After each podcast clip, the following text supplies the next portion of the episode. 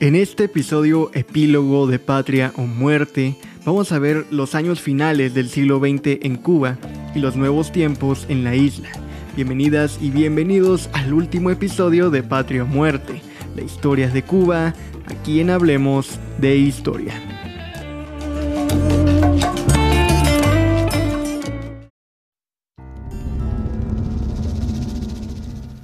Como te mencioné el episodio pasado, en noviembre de 1960, el Che Guevara viajó durante dos meses por Checoslovaquia, la Unión Soviética, China, Corea y Alemania Democrática.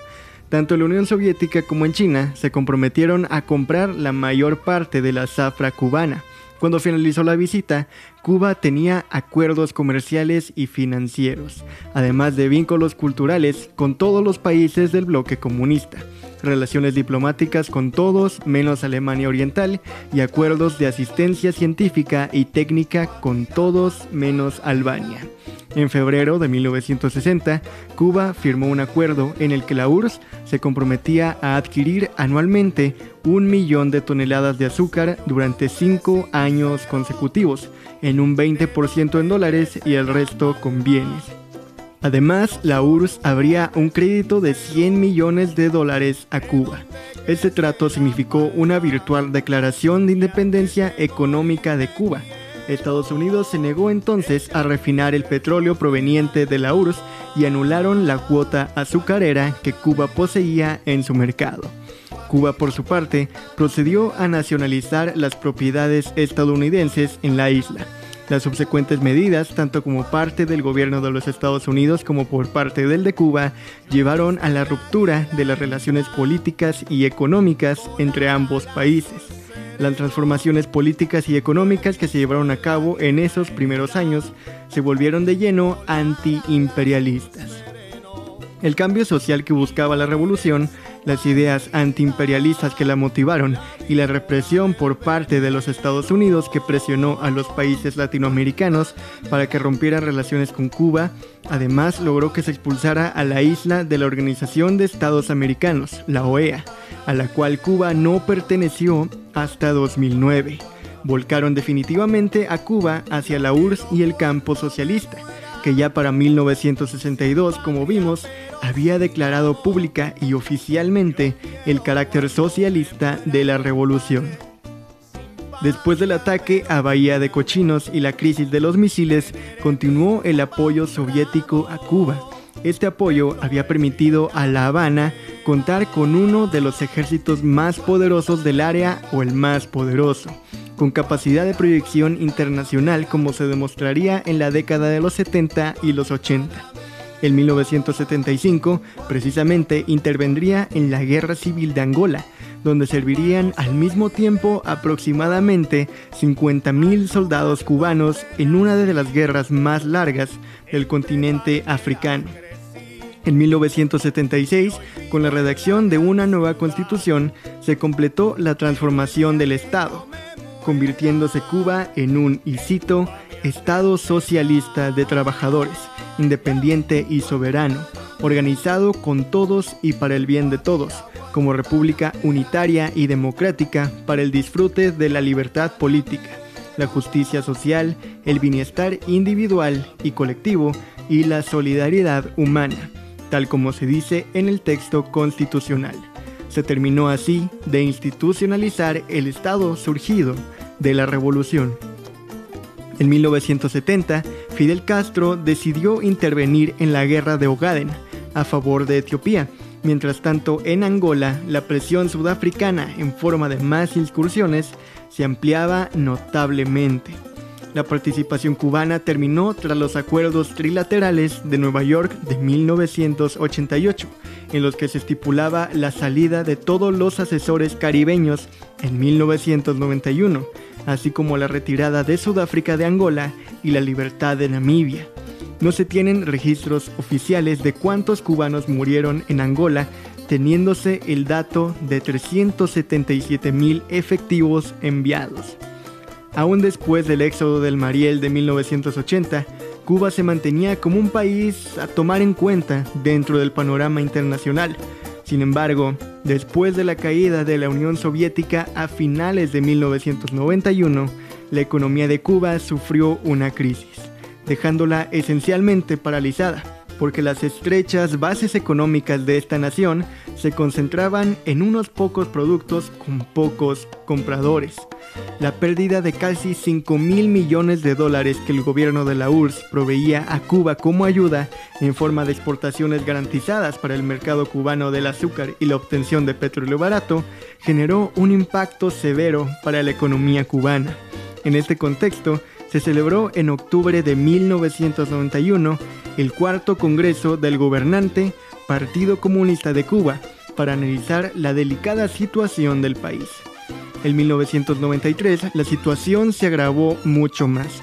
La agricultura y la ganadería productoras de alimentos se fueron reduciendo hasta quedar con pocos suministros para la población.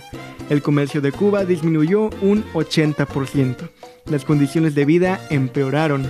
Esta situación hizo que se intensificara el flujo migratorio de Cuba hacia los Estados Unidos. En particular se popularizó una peligrosa forma de migración ilegal con los llamados balseros, quienes fruto de la desesperación se lanzaban a cruzar el estrecho de la Florida en endebles embarcaciones artesanales. Se declaró entonces un periodo especial que incluía recortes en el transporte y la electricidad incluso racionamiento de comida. En respuesta a estos acontecimientos, Estados Unidos endureció el embargo económico, comercial y financiero, esperando que esto llevara a la caída del Estado socialista. No obstante, el gobierno abrió el país al turismo internacional, realizando tratos con compañías extranjeras de proyectos turísticos, industriales y agrícolas. Como resultado, el uso del dólar estadounidense se legalizó en 1993, abriéndose tiendas especiales que vendían exclusivamente dólares. Había entonces dos economías separadas, la economía del dólar y la economía del peso. Extremos periodos de escasez de comida y otros bienes, así como apagones eléctricos, dieron origen a un breve periodo de malestar, incluyendo numerosas protestas por la mala situación y un incremento en el crimen y la corrupción. En respuesta, el Partido Comunista de Cuba formó cientos de brigadas de acción rápida para evitar males mayores. En 1995 se tomaron nuevas medidas para aliviar la situación del país, se fomentó la inversión extranjera y se permitieron algunas muy limitadas formas de iniciativa privada. Esto hizo que poco a poco mejorase la economía cubana. En 1997 se celebró entonces el quinto Congreso del Partido Gobernante. Para aquella época, Cuba tenía una casi normal relación económica con la mayoría de los países latinoamericanos y sus relaciones con la Unión Europea, que empezó a proveerle con ayuda y préstamos y esta situación había mejorado. China también emergió como una nueva fuente de ayuda y soporte, a pesar de que Cuba se había aliado con los soviéticos durante la división China-Soviética de los años 60. Sin embargo, en octubre de 2004, el gobierno cubano anunció el fin de esta política. A partir de noviembre, los dólares estadounidenses no serían más legales en Cuba pero en cambio se cambiarían por pesos convertibles cubanos. Más tarde, Cuba también encontró nuevos aliados en el presidente Chávez de Venezuela y el presidente Evo Morales de Bolivia, naciones importantes en la exportación de petróleo y de gas. A partir de la llegada de Hugo Chávez al poder en Venezuela, se establece una alianza estratégica entre los dos países en los sectores económicos y político que más tarde desencadenaría el nacimiento del ALBA, organismo que ha causado un mayor despegue de la economía nacional.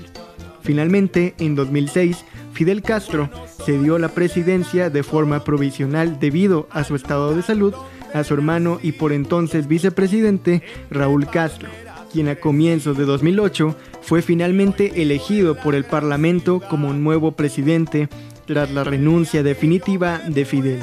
Esto fue visto por algunos sectores como un traspaso de poder hereditario y antidemocrático, a pesar de que se cumplieron las reglas que establece la Constitución. Sin embargo, otros están esperanzados por la llamada transformación socialista, promovida por Raúl, donde se iniciaron una serie de reformas aún muy incipientes para democratizar la vida en la isla, enfocadas fundamentalmente en el plano de la economía. Esto ha incluido la reanudación del diálogo político con la Unión Europea y las esperanzas de otros con el por aquel entonces nuevo presidente estadounidense Barack Obama, quien por ese entonces prometió un diálogo sin precondiciones con los enemigos de Estados Unidos, por supuesto Cuba incluida. En diciembre de 2013, durante los funerales de Nelson Mandela en Sudáfrica, Raúl Castro y Barack Obama se encontraron en un ambiente de cordialidad y se dieron la mano. Esto pareció presagiar para muchos el inicio de una mejoría de las relaciones entre ambos países, bastante malas desde principios de la década de 1960, como todos conocemos. Un año después, el 17 de diciembre de 2014, los gobiernos de Cuba y Estados Unidos anunciaron un cambio en las relaciones bilaterales. En Cuba fue liberado el estadounidense Alan Gross, preso por espionaje, y en Estados Unidos fueron liberados los tres cubanos restantes de los cinco originalmente encarcelados en ese país se establecieron las relaciones diplomáticas entre ambas naciones, interrumpidas desde 1962, y ambas embajadas fueron reabiertas en julio y agosto de 2015 en Washington, D.C. y La Habana respectivamente. Además, entre 2015 y enero de 2017, el saliente presidente estadounidense Barack Obama impulsó una serie de medidas para suavizar las restricciones y prohibiciones contra Cuba si bien el bloqueo o embargo estadounidense contra la isla se mantiene relativamente intacto.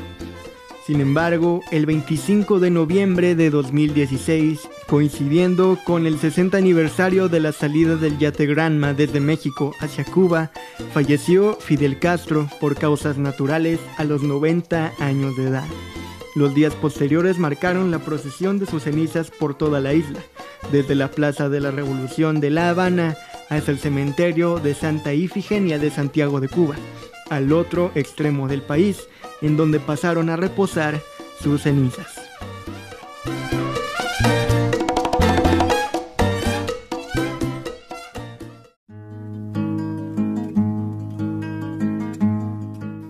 Como hemos visto desde principios del siglo, Cuba poco a poco se ha ido abriendo al mundo de nuevo y gracias a la globalización se respira un aire más próspero para la isla. Sin embargo, aún no se da ese salto a la modernidad que el siglo XXI se supone trajo al mundo entero. Una de las frases más famosas de Fidel es, dentro de la revolución todo, fuera de ella nada. Pero nada Fuera de ella nada, es realmente innecesario, no ha cumplido ya la revolución su objetivo. He estado cerrando los capítulos de esta serie con un fragmento de un discurso que da nombre a la misma, Patria o Muerte, en la que Castro deja muy en claro que la lucha sigue y la victoria ya llegará. Pero es realmente necesario seguir con las políticas dictadas por hombres de hace más de 50 años, quienes casi todos lamentablemente ya fallecieron. No digo que se deje a la revolución de lado, porque es claro que Cuba será orgullosamente revolucionaria hasta que deje de existir y su lucha fue y es un ejemplo para el mundo. Pero en mi impresión es momento de transformarla, adaptarla a los nuevos años. Estoy seguro que la lucha seguirá, que la victoria es cierta, pero también estoy seguro que la revolución de Fidel y Raúl Castro, de Camilo Cienfuegos, del Che Guevara, de Juan Almeida, de José Antonio Echeverría, de Frank País, de José Martí, de Antonio Maceo, de Céspedes y de Joatuey es tan fuerte que puede renovarse e incluso fortalecerse y seguir hasta la victoria siempre. Y así es como terminamos la serie Patria o Muerte y el episodio 57 de Hablemos de Historia. Espero que te haya gustado, te hayas entretenido o aprendido algo nuevo y me gustaría que no dejaras de oír este capítulo sin que le dieras seguir en Spotify o suscribirte en Google y Apple Podcast o en YouTube y ahora también en Amazon Music. Es totalmente gratis y así te mantienes hablando de historia con tus compas y familiares. De la misma manera me gustaría agradecerte por formar parte de este proyecto que día a día crece un poquito más gracias a algo tan simple como que escuches este u otro capítulo. Así que muchas pero muchas gracias sensual e histórico escucha. Y ahora sí, es momento de despedirnos amigos. Ya saben que yo soy Alex Martínez. Síguenos en Instagram como arroba Hablemos Podcast, podcast con doblete y Facebook como Hablemos de Historia. No olvides lavarte las manos, hacer tu tarea, hablar de historia y cuidar el planeta. Y recuerda seguir hasta la victoria siempre.